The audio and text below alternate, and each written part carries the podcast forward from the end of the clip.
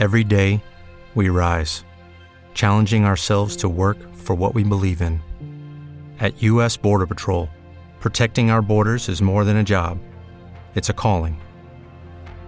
Agents answer the call, working together to keep our country and communities safe. If you're ready for a new mission, join U.S. Border Patrol and go beyond. Learn more at cbp.gov/careers. With the Lucky Land slots, you can get lucky just about anywhere. This is your captain speaking. Uh, we've got clear runway and the weather's fine, but we're just going to circle up here a while and uh, get lucky. No, no, nothing like that. It's just these cash prizes add up quick. So I suggest you sit back, keep your tray table upright, and start getting lucky. Play for free at LuckyLandSlots.com. Are you feeling lucky? No purchase necessary. Void where prohibited by law. 18 plus terms and conditions apply. See website for details. ¿A dónde se dirige el barco en el que Frodo parte desde los puertos grises? ¿Por qué se fue? Cuando Frodo, Bilbo, Gandalf y compañía toman ese barco, ¿es una forma poética de decir que mueren? ¿Qué son las tierras imperecederas y por qué los elfos se van hacia allá? Si quieres conocer la respuesta a esta y otras interrogantes, este episodio es para ti.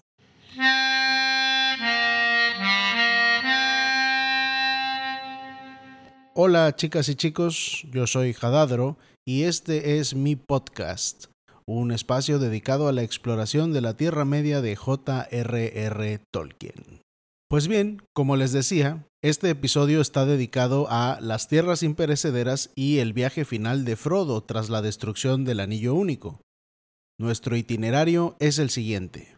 Primero hablaremos de qué son y cuál es el origen de las tierras imperecederas. Luego hablaremos de quiénes habitan y quiénes pueden habitar en ellas. Después pasaremos a lo que he llamado el recuento de los daños, el viaje del anillo y los sacrificios de Frodo. Y por último, responderemos a la gran pregunta, ¿cuáles son el propósito e implicaciones de la partida de Frodo hacia el oeste? Pues bien, sin mayores dilaciones, vamos a entrar en materia. ¿Qué son y cuál es el origen de las tierras imperecederas? Para poder responder esta pregunta necesitamos tener en claro eh, los orígenes de Arda, el mundo, el planeta Tierra en los mitos de Tolkien. Eso es Arda. Originalmente, Arda fue creada por los Valar como un disco plano perfecto. En el centro de ese disco había un gran lago que a su vez en el centro tenía una isla llamada Almaren, la isla de Almaren. Ese fue el hogar de los Valar. Para iluminar el mundo, colocaron en el norte de Arda una lámpara y en el sur otra. Eran Ilwin y Ormal, así se llamaban las lámparas. Una emitía luz plateada y la otra luz dorada. Eran lámparas realmente grandes, eran lámparas monumentales que iluminaban todo el planeta que originalmente era plano. Melkor, por supuesto, quien más iba a ser, el bala rebelde, que se dedicaba a destruir, a deshacer todo lo que sus hermanos hacían, provocó la caída de las lámparas, el derrumbe de las lámparas Ilwin y Ormal, y en el estrepitoso derrumbe de estas, se quebró Arda, adquiriendo entonces una geografía caprichosa, y surgieron así los continentes. Lo que era todo un disco de tierra plano con solo un lago en el centro, se volvió una serie de pedazos de tierra que llamaríamos los continentes de Arda, siendo el central la Tierra Media, y generándose océanos entre ellos. Así pues, en el oeste en el occidente de Arda, apareció el continente de Amán. Los Valar se dirigieron allá y establecieron su nuevo hogar. Habiendo perdido la isla de Almaren, en Amán fundaron el reino bendecido de Valinor. Coronaron dicho reino además con dos esplendorosos árboles, dos árboles que sustituyeron a las lámparas e irradiaban igualmente luz plateada uno y dorada el otro. Los árboles se llamaron Laurelin, el dorado, y Telperion, el plateado. Además, para defenderse de las fechorías de Melkor, los Valar elevaron en la parte oriental del occidente que daba al gran mar meridional una cordillera conocida como las montañas del Pelori. Entonces la luz de los árboles quedó encerrada, por así decirlo, en el continente de Amán y todo lo que había hacia el oriente, que era pues básicamente el resto del mundo, quedó sumergido en las penumbras, a no ser por las estrellas de Barda que titilaban en sus bóvedas azules y brindaban algo de luz al mundo. Así pues, fundado el reino de Valinor, aparecido el continente de Amán y establecidos los dos grandes árboles Laurelin y Telperion, tenemos lo que en la tercera edad se llamaría las tierras imprecederas, a veces también referidas simplemente como el oeste, occidente o el antiguo occidente.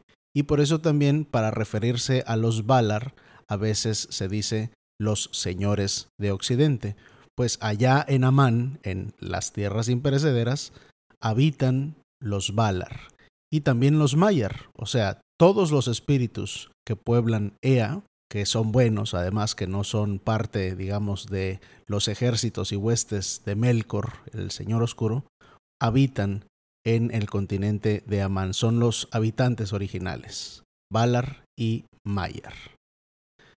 En esas edades en las que los árboles surgieron y que el resto de Arda estaba iluminado solamente por las estrellas, despertaron los elfos.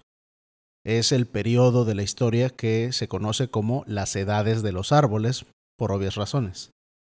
En el otro extremo del mundo, en el oriente, en una región llamada Cuivienen, los elfos abrieron los ojos por primera vez y contemplaron las estrellas de Barda que los cautivaron desde entonces con sus hermosos fulgores. Eventualmente los Valar conocerían a los elfos, entrarían en contacto los elfos y los Valar, y los Valar invitarían a los elfos a ir con ellos al continente de Amán, al reino bendecido de Valinor.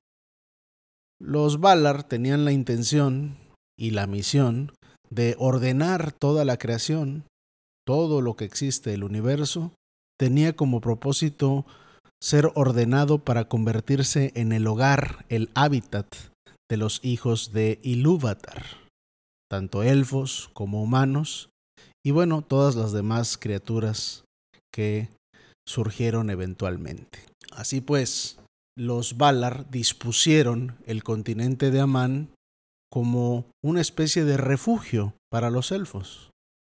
Orome, el bala de la cacería, quien gustaba de vagar y cazar por la Tierra Media, fue el primero en entrar en contacto con los elfos. Los elfos al principio se mostraron renuentes, pues al parecer Melkor también se había aparecido con ellos y a algunos los raptaba, los secuestraba. Entonces los elfos tenían miedo del cazador. Pero eventualmente se dieron cuenta que Orome no era malvado y eh, se hicieron de, amigo de amigos de él algunos de ellos. Así que tres delegados fueron nombrados, Ingwe, Fingwe y Elwe, y ellos viajaron en un primer momento con Orome a el continente de Amán para conocer estos esplendorosos árboles y el reino bendecido. Bueno. Every day we rise, challenging ourselves to work for what we believe in. At US Border Patrol, protecting our borders is more than a job. It's a calling. Agents answer the call, working together to keep our country and communities safe. If you're ready for a new mission, Join U.S. Border Patrol and go beyond. Learn more at cbp.gov/careers. Después de que los delegados se dieron cuenta de que valía la pena ir a Amán, volvieron junto con Orome y convencieron a sus pueblos. Y así se formaron las tres grandes huestes de lo que serían conocidos como los Eldar, los elfos de la luz, los Noldor, que estaban regidos por Fingüe, los Banjar, cuyo rey era Ingwe, quien además fue reconocido por Finwë y Elwë como rey supremo de todos los Eldar, y por último los Teleri, que eligieron como rey a Elwë. Ocurren varias cosas que no detallaré en este episodio, en ese gran éxodo que inician los elfos desde el Cui vienen hasta Amán, las tierras imperecederas. Pero cabe apuntarse que no todos los elfos viajaron, sino que hubo elfos que se resistieron, los llamados renuentes, los Avari, que se quedaron en la Tierra Media y no emprendieron el viaje con el Bala Orome hacia este reino bendecido de Valinor que los Valar habían dispuesto como una especie de refugio u hogar especial para los elfos en Arda. Muy bien. Para entender por qué los Valar tendrían la intención, el propósito de formar este, este refugio, hay que entender muy bien el tema de la inmortalidad de los elfos.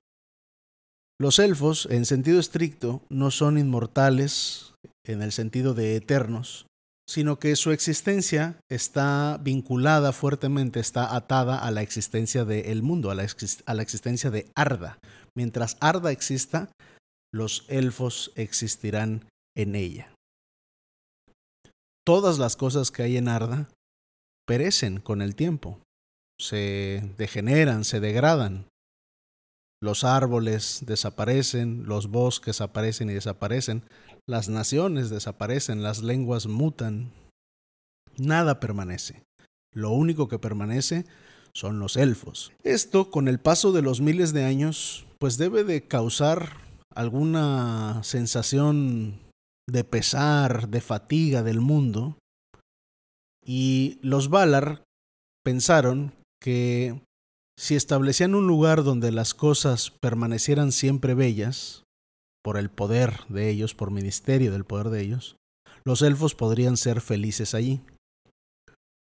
Esos son las tierras imperecederas y por eso se llaman tierras imperecederas. Son un pedazo del mundo, el continente de Amán, en el que las cosas no, no envejecen, por decirlo así.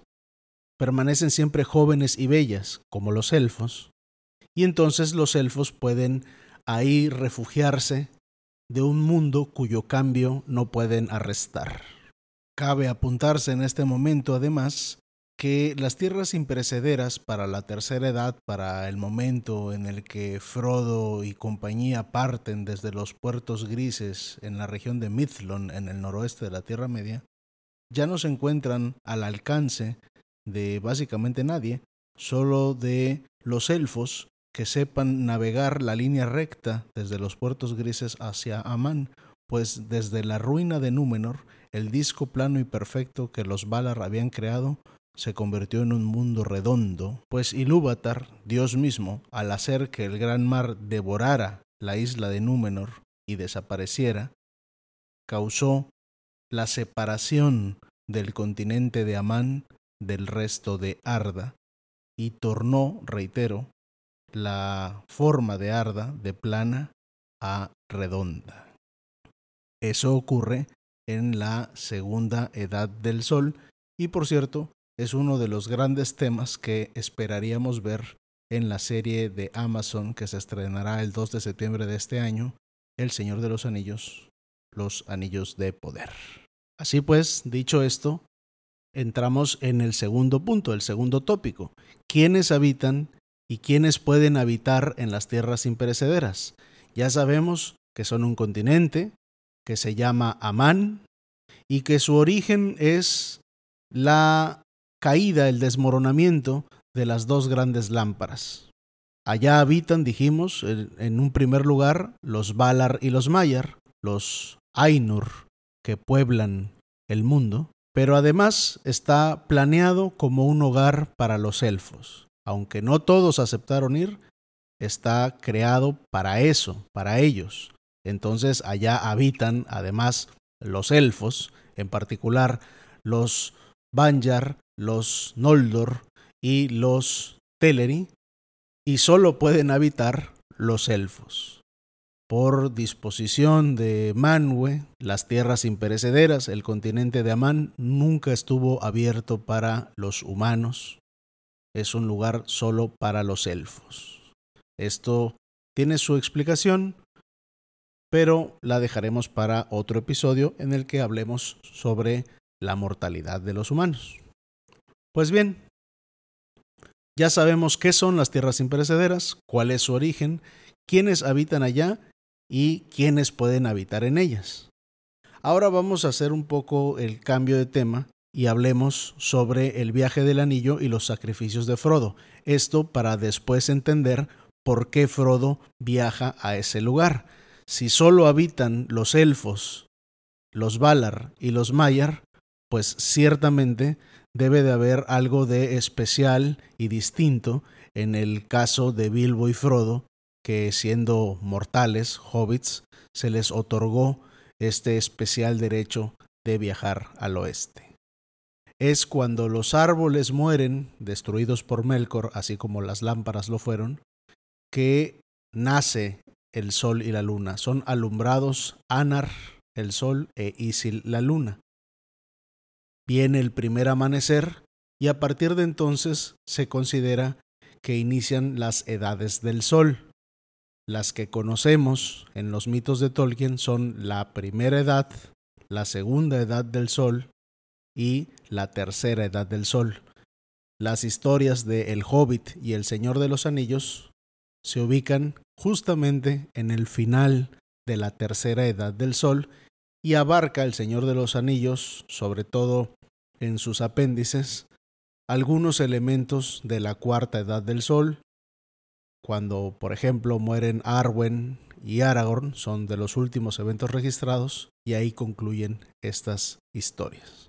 Pues bien, en la tercera edad del Sol hacia los finales, que el gran conflicto final, el que marca el final de la tercera edad, es justamente la Guerra del Anillo, en el año 3018 y 3019 es que transcurre el gran viaje que tantos sacrificios implicó para Frodo, el más noble y el más puro de corazón de entre todos los hobbits, un individuo que no aspiraba a dominar a otras personas, a gobernar a nadie, y por lo mismo era un muy viable portador del anillo único, un anillo cuyo propósito es gobernar las mentes y acciones de los portadores de los demás anillos de poder. Eran una suerte de red para el ejercicio de la terrible voluntad de Sauron.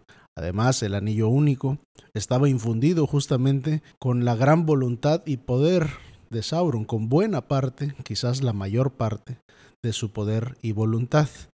Y muy seguramente era un artefacto que solo podía ser realmente manipulado y aprovechado por el propio Sauron, sin embargo que tenía la gran capacidad de tentar a los portadores, a quienes lo veían, a quienes pensaban en él, causaba la ilusión de poder absoluto en los individuos y eso lo volvía sumamente peligroso. Era entonces una joya capaz de corromper las mentes y los corazones de los individuos se requería de una persona de una talla moral ejemplar para portar esa joya, ese anillo, y no ser tentado. Frodo fue el individuo elegido, ese era el destino de este mediano, y así lo llevó a cabo. Él parte de Bolsón Cerrado con rumbo a Rivendell, el 23 de septiembre del año 3018 de la tercera edad. Pero antes de eso, en abril, es cuando Gandalf sostiene con él una conversación en la que le explica qué es ese anillo, de dónde nació, de dónde surgió, cuál es su propósito y por qué era importante que se fuera muy pronto de la comarca. With lucky landslots, you can get lucky just about anywhere. Dearly beloved, we are gathered here today to. Has anyone seen the bride and groom? Sorry, sorry, we're here. We were getting lucky in the limo and we lost track of time. No, Lucky Land Casino, with cash prizes that add up quicker than a guest registry. In that case, I pronounce you lucky. Play for free at LuckyLandSlots.com. Daily bonuses are waiting. No purchase necessary. Void where prohibited by law. 18 plus. Terms and conditions apply. See website for details. Antes de eso, Frodo tuvo el anillo durante 17 años de manera pacífica e inadvertida, pues él no sabía, bueno, sabía que tenía el anillo, pero no sabía qué era ese anillo.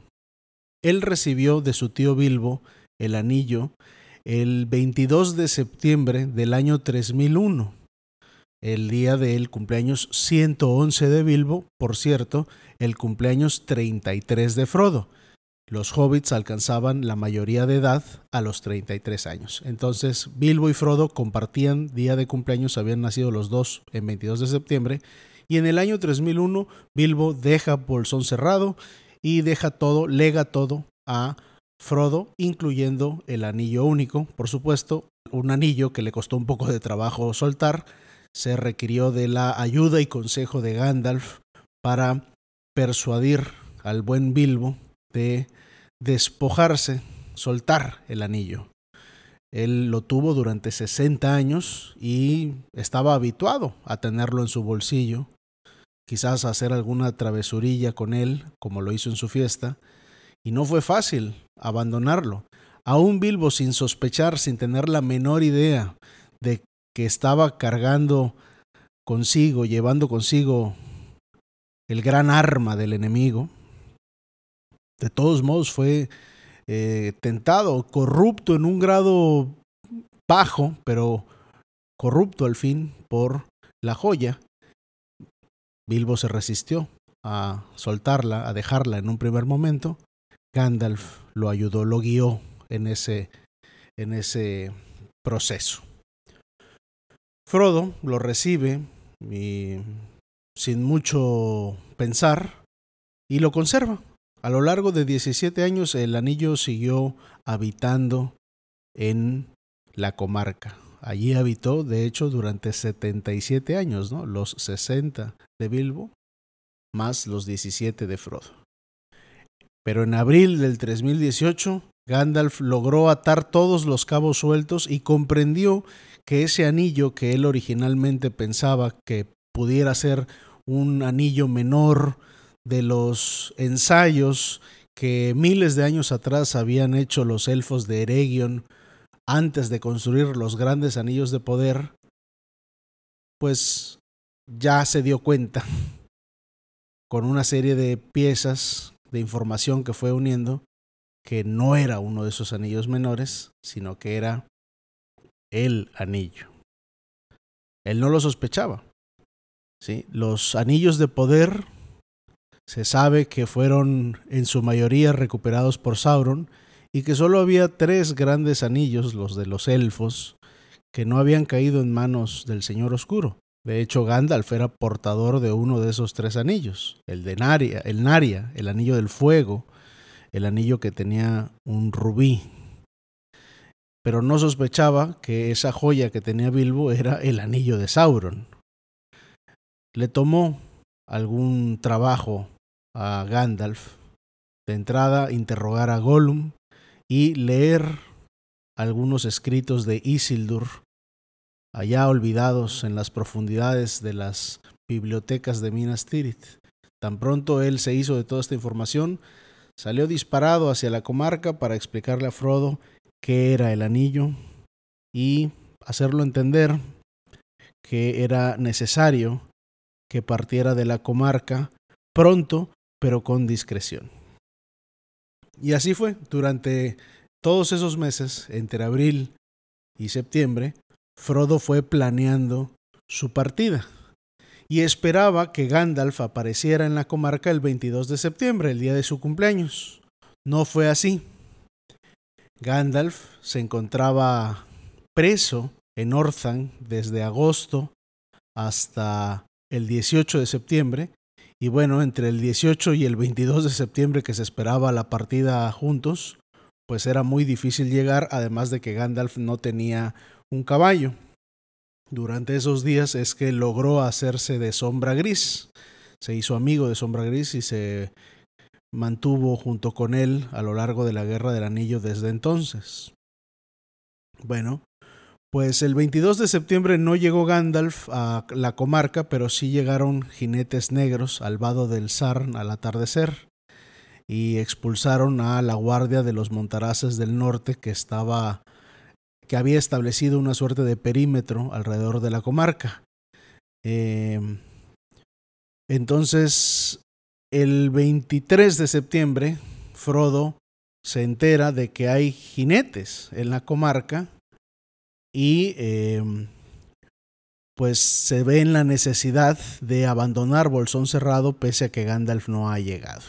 Así de manera un tanto imprevista inicia el viaje.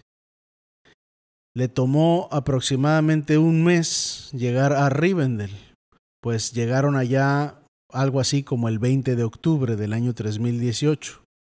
Pero aquí hay algo muy importante y aquí empiezan los grandes sacrificios, el gran precio que pagó Frodo por la proeza de llevar el anillo a Mordor. El 6 de octubre, un par de semanas después de iniciada la travesía, el 6 de octubre, cuando se encontraban eh, acampando en la cima de los vientos, fueron atacados por el rey brujo de Angmar acompañado de cuatro de sus compañeros Nazgûl, espectros del anillo.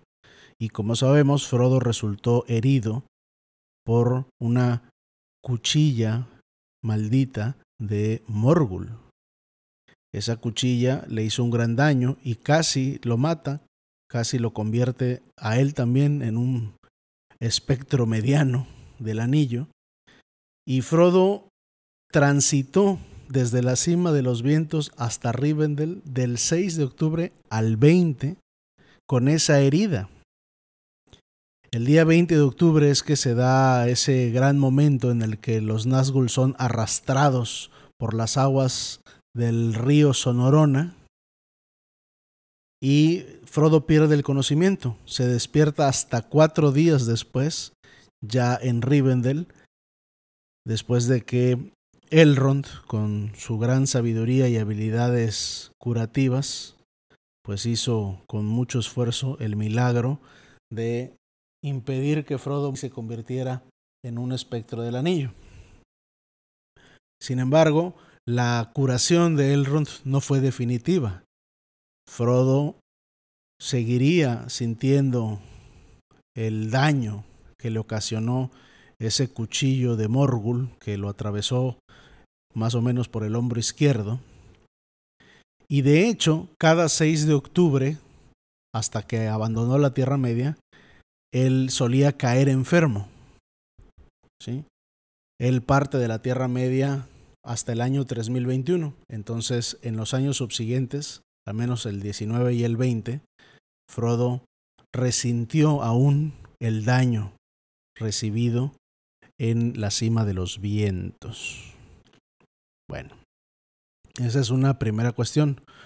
Luego recordemos que eh, la Compañía del Anillo llega a Moria, a Casa Doom, en, eh, en enero del año siguiente. Bueno, aquí me salté varios detalles. Llegan a, a Rivendell el 20 de octubre. Frodo recupera la conciencia el 24.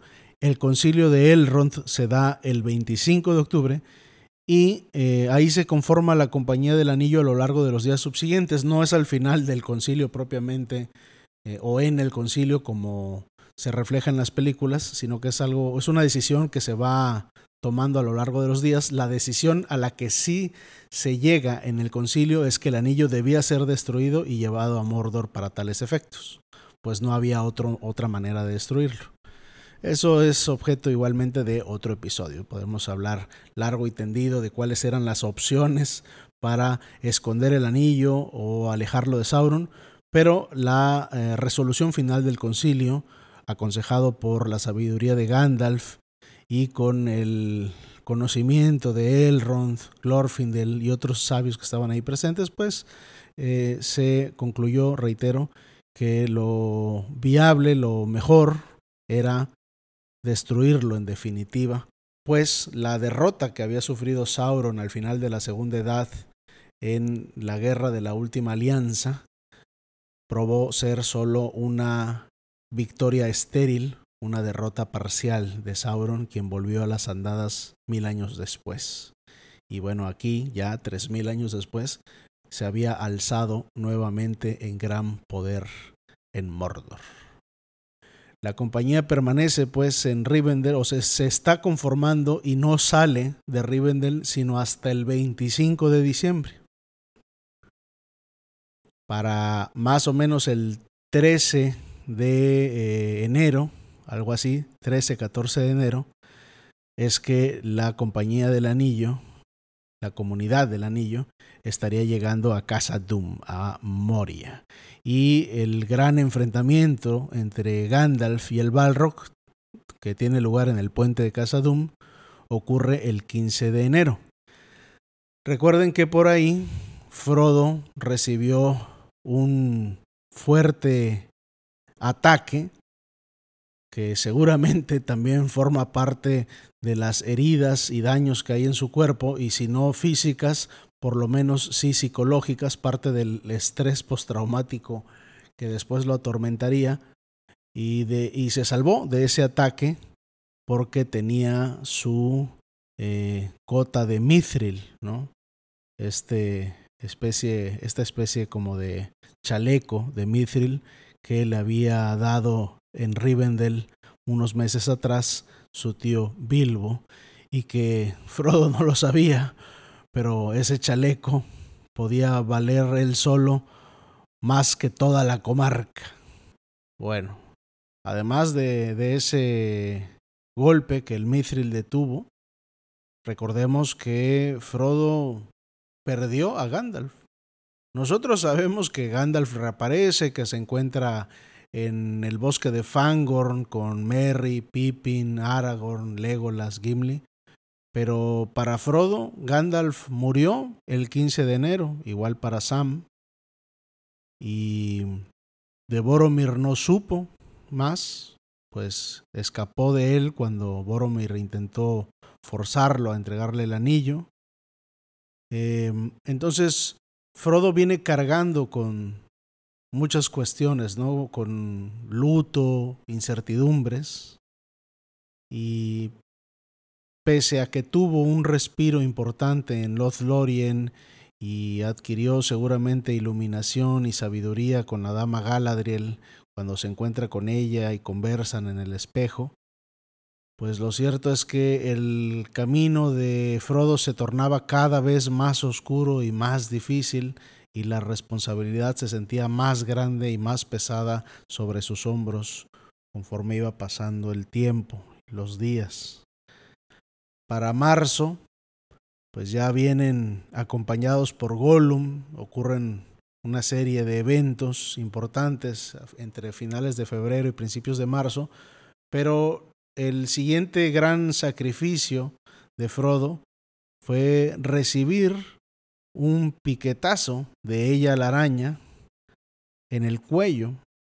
Ella la araña le causó eh, adormecimiento, lo entumeció con su veneno, picándolo en el cuello.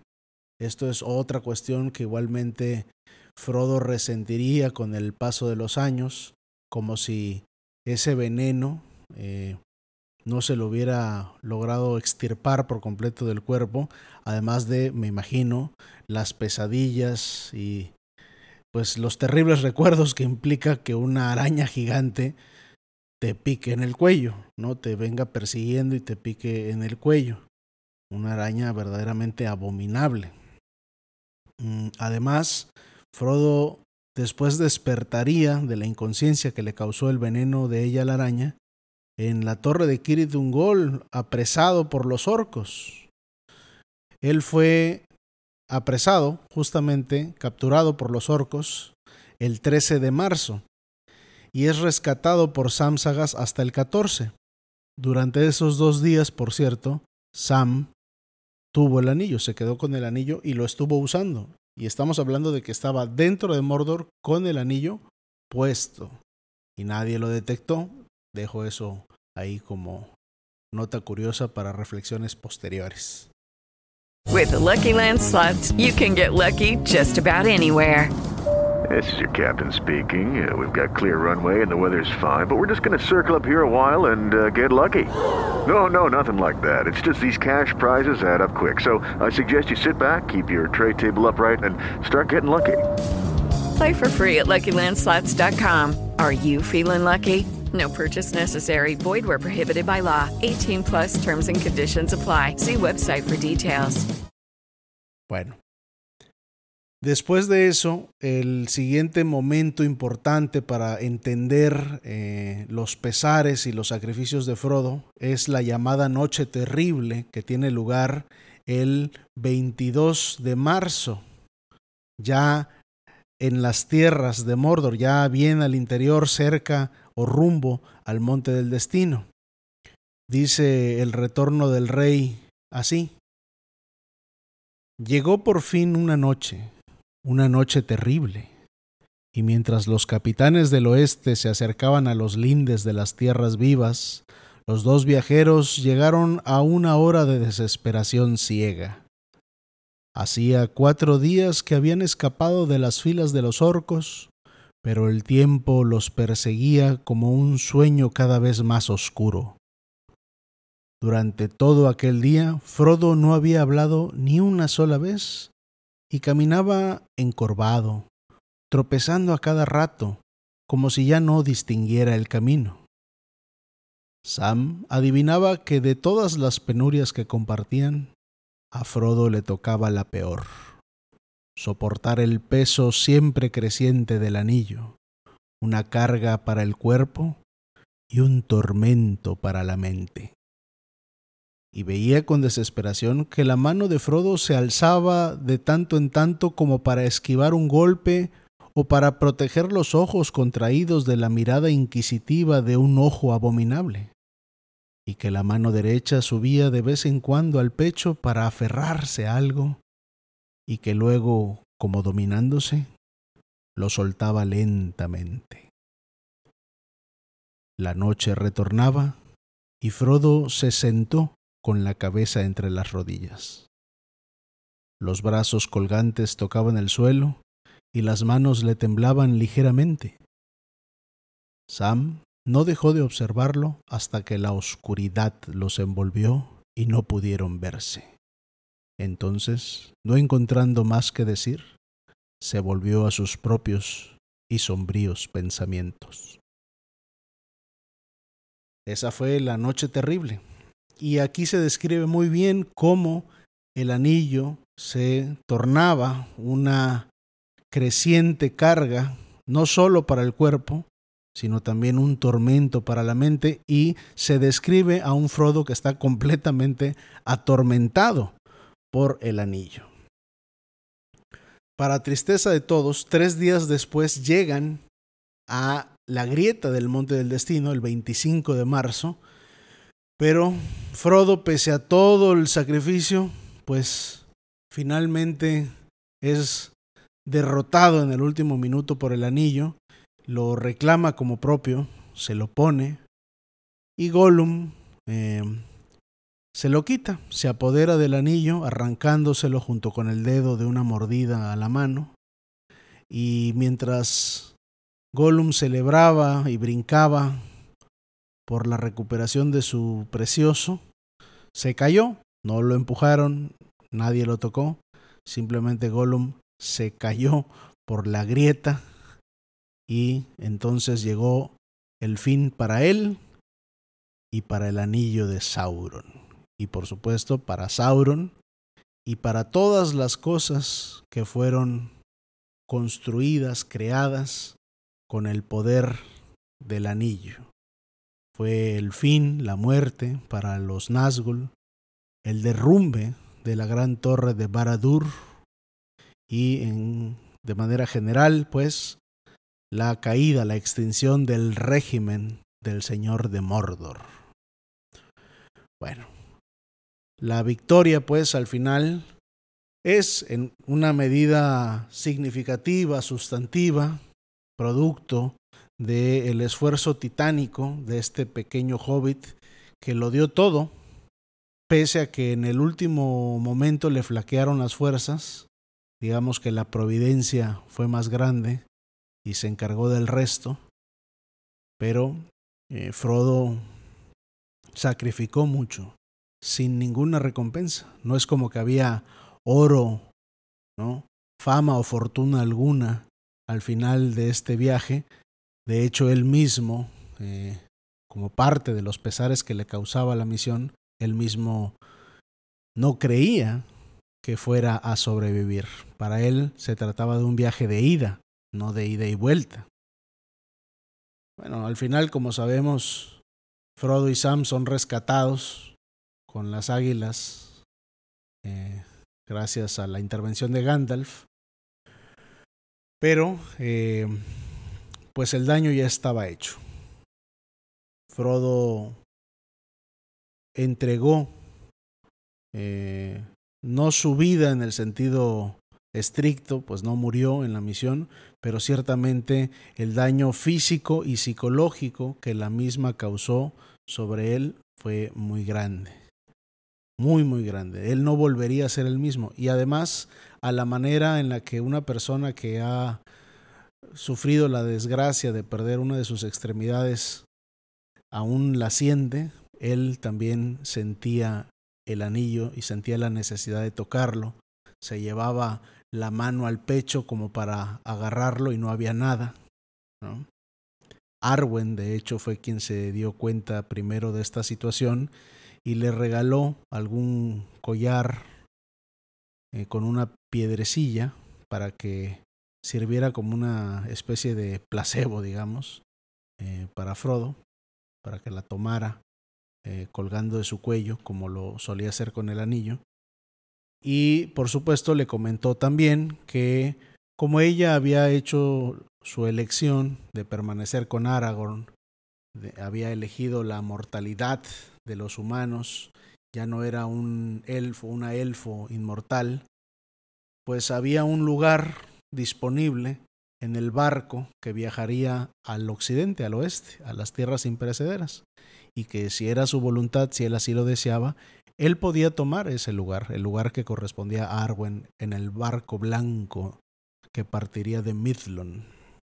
Un par de años después de esa conversación con Arwen, ya que el anillo había sido destruido.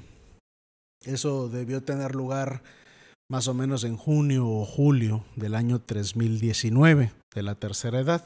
El anillo, reitero, fue destruido el 25 de marzo y recordando, Frodo parte de Bolsón Cerrado el 23 de septiembre. O sea que la travesía para destruir el anillo le tomó a Frodo seis meses y dos días. A eso se le suman los 17 años que tuvo el anillo y ahí tenemos pues la historia completa de Frodo como portador, como guardián del anillo de Sauron. En los meses subsiguientes se da la boda de Arwen y Aragorn. Arwen eh, se da cuenta de esta situación que padece Frodo.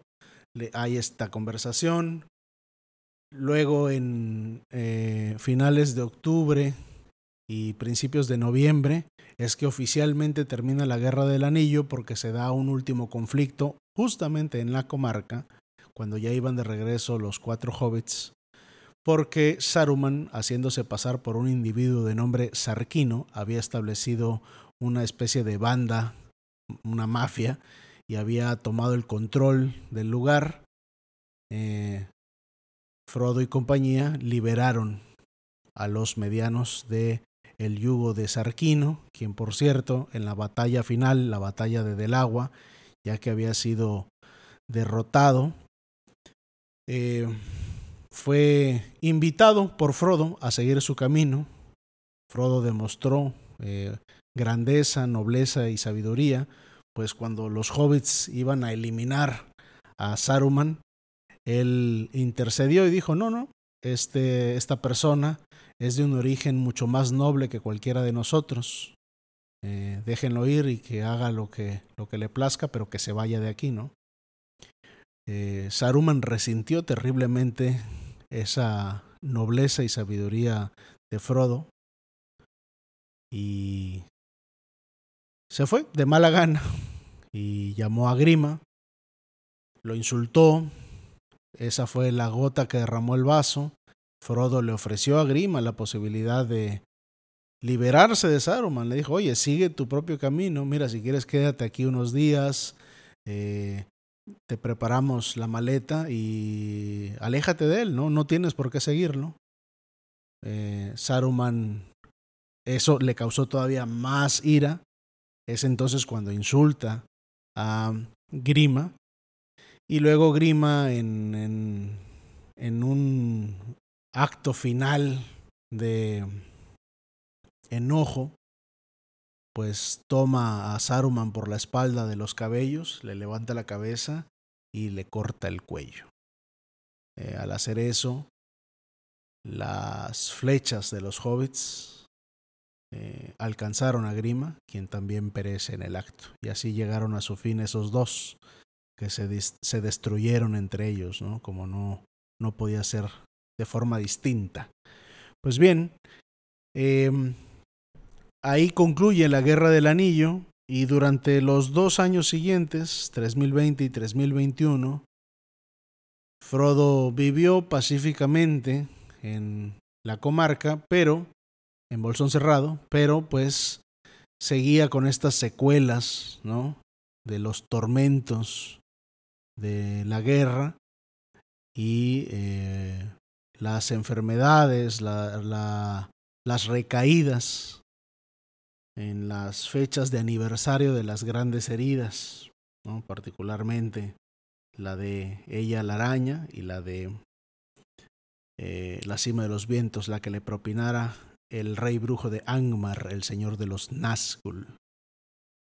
Eh, entonces, siguiendo el consejo de Arwen, entendiéndose que Frodo tiene daños físicos y mentales ocasionados por la travesía con el anillo único, es que ya se entiende o ya, podemos responder a nuestra, a nuestra pregunta final, el cuarto punto de nuestro itinerario, cuáles son el propósito e implicaciones de la partida de Frodo hacia el oeste. Pues bien, en primer lugar, para decirlo de manera un poco chusca, digamos que los servicios de salud de la Tierra Media eran insuficientes para atender la situación de Frodo y en cambio los servicios de salud, los conocimientos curativos de los altos elfos en las tierras imperecederas eran superiores.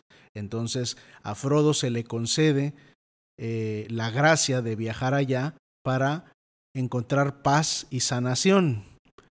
Permiso que se le otorga, por supuesto, por la, el tamaño de su hazaña. Es que Frodo realmente, con todo y que en el último minuto flaqueó, Frodo realmente salvó el mundo, salvó al mundo, destruyó el anillo de Sauron, lo llevó, provocó su destrucción al menos, ¿no? lo llevó al lugar donde tenía que estar para ser destruido. Y aunque fuera fortuito eh, la forma en la que éste es eh, destruido junto con Gollum, es claro que el, acto, la, las acciones de Frodo, las hazañas de Frodo, son dignas de gran encomio y eh, demuestran gran beatitud, gran santidad, gran estatura moral. Entonces, para un beato como Frodo, pese a ser mortal, era justo que se le otorgara un espacio allá con los altos elfos para que se le brindara la atención y para que viviera la paz que merecía después de sacrificarse de manera tan grande para salvar a todas y todos. Las implicaciones de este viaje al oeste son las siguientes. Frodo viviría el resto de sus vidas, de sus días, en paz en las tierras imperecederas, pero no se volvería inmortal. Es decir, Frodo allá, como dije, encontraría paz y sanación, pero seguiría siendo un mortal en las tierras imperecederas y lo mismo vale para Bilbo.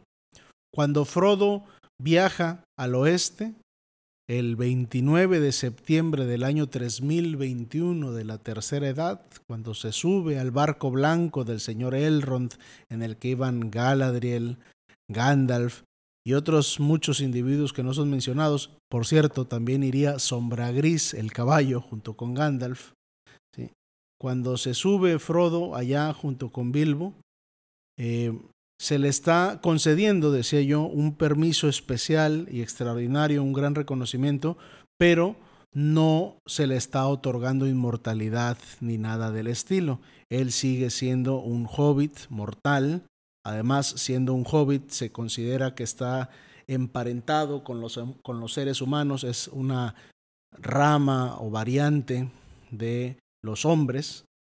Entonces, es, en línea de principio está sujeto al don de Ilúvatar, es decir, muere en verdad.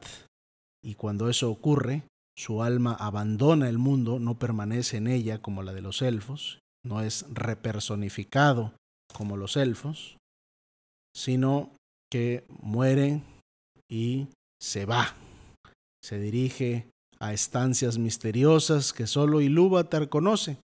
Ese destino de Frodo no se ve en modo alguno alterado por su presencia en las tierras imperecederas.